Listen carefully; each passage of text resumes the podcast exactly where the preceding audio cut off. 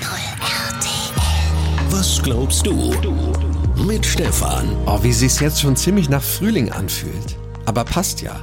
Am 1. März, also am Freitag, war ja auch meteorologischer Frühlingsanfang. Wobei das so ist, weil die Meteorologen für jede Jahreszeit mit exakt drei Monaten rechnen, egal wie das Wetter tatsächlich ist.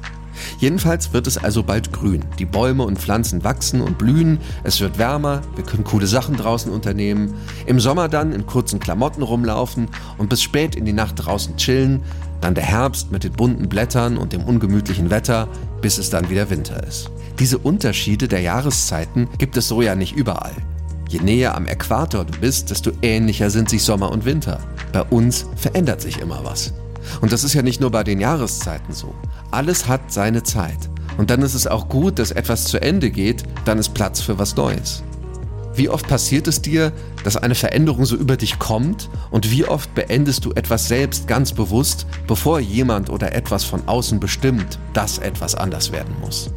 Und wie ist das mit den großen Veränderungen? Bei der Klimakrise zum Beispiel. Wartest du ab und machst weiter in gewohnten Bahnen, solange es geht? Oder siehst du den Tatsachen früh ins Auge und nimmst Veränderungen selbst in die Hand? Was glaubst du? Was glaubst du? Evangelisch for You auf 89.0 RTL.